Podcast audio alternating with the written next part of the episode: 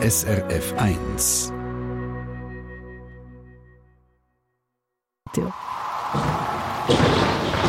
SRF 1 Wetterfrage. Roman, guten Morgen. Guten Morgen. Mondfinsternis, das ist etwas Seltenes. Es passiert gleich wieder am Montag am Morgen früh und darum reden wir heute darüber. Also, wie würdest du machen? Wie würdest du erklären, was genau passiert bei einer Mondfinsternis? Ja, am Montag haben wir eben sogar so eine totale Mondfinsternis, heißt das.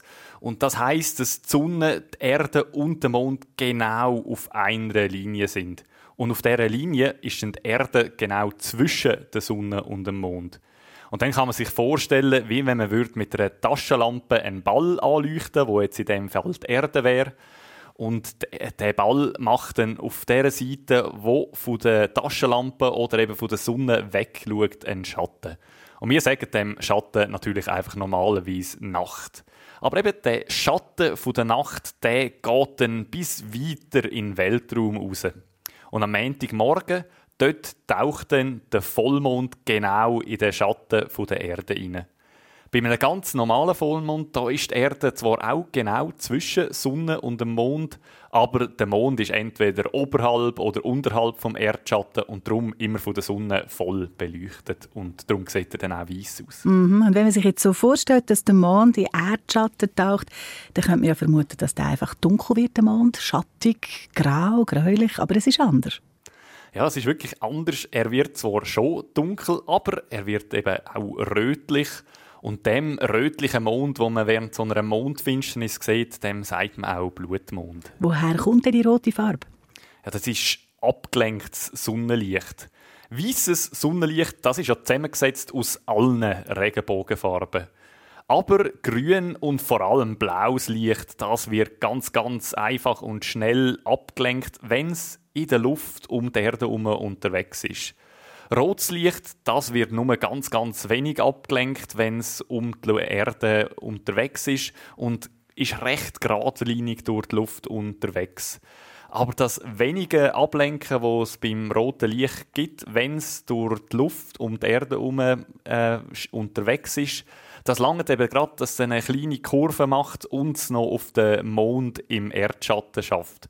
Das grüne und das blaue Licht, das hier kommt von der Sonne und durch die Erdatmosphäre durchgeht, das hat sich währenddessen schon lange im Weltraum verabschiedet. Tschüss miteinander. Die Mondfinsternis mit einem Blutmond, eben, das passiert am Montag am Morgen früh. Auf wen müsste man den Wecker stellen, um das zu beobachten?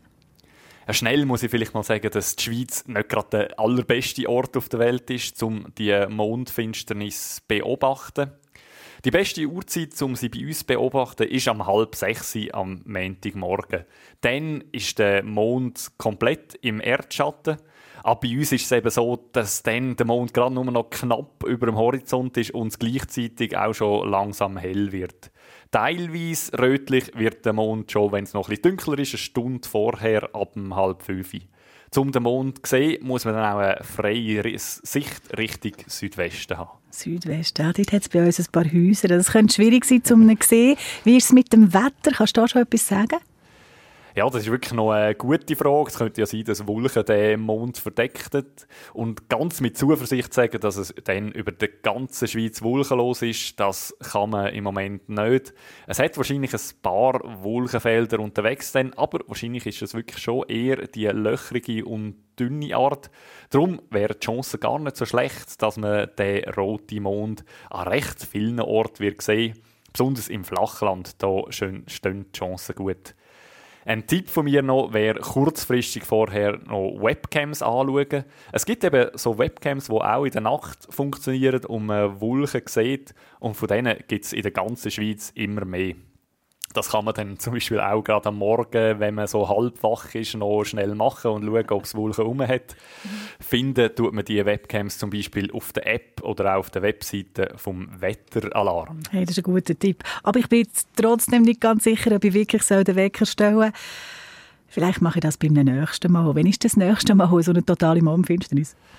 Ja, das ist äh, sehr selten. Das ist wirklich ein sehr seltenes Ereignis und geht noch ein Zeitchen. Das nächste Mal den Wecker stellen müsstest du erst im Jahr 2025, am 14. März. Aber das bringt nicht so viel, weil dort müsstest du wieder genauso früh aufstehen. Aber es gibt dann noch auch im Jahr 2025 den 7. September. Dort wäre es dann am Abend und für viele eine bessere Uhrzeit, um das zu beobachten. Aber die Alternative ist natürlich da einfach Fotos von anderen Leuten anschauen und wenn da gute Fotos gemacht werden am nächsten Montag, dann findet ihr die sicher auf unserer SRF Meteo Webseite. Wunderbar. Und wenn jemand zulässt und es schafft und ein gutes Foto macht, dann könnt ihr das euch auch schicken, gell, über äh, die Augenzeugen-Möglichkeit genau. srf.ch-meteo. Dankeschön, Roman, und einen schönen Tag. Gleichfalls. Eine Sendung von SRF1. Mehr Informationen und Podcasts auf srf1.ch.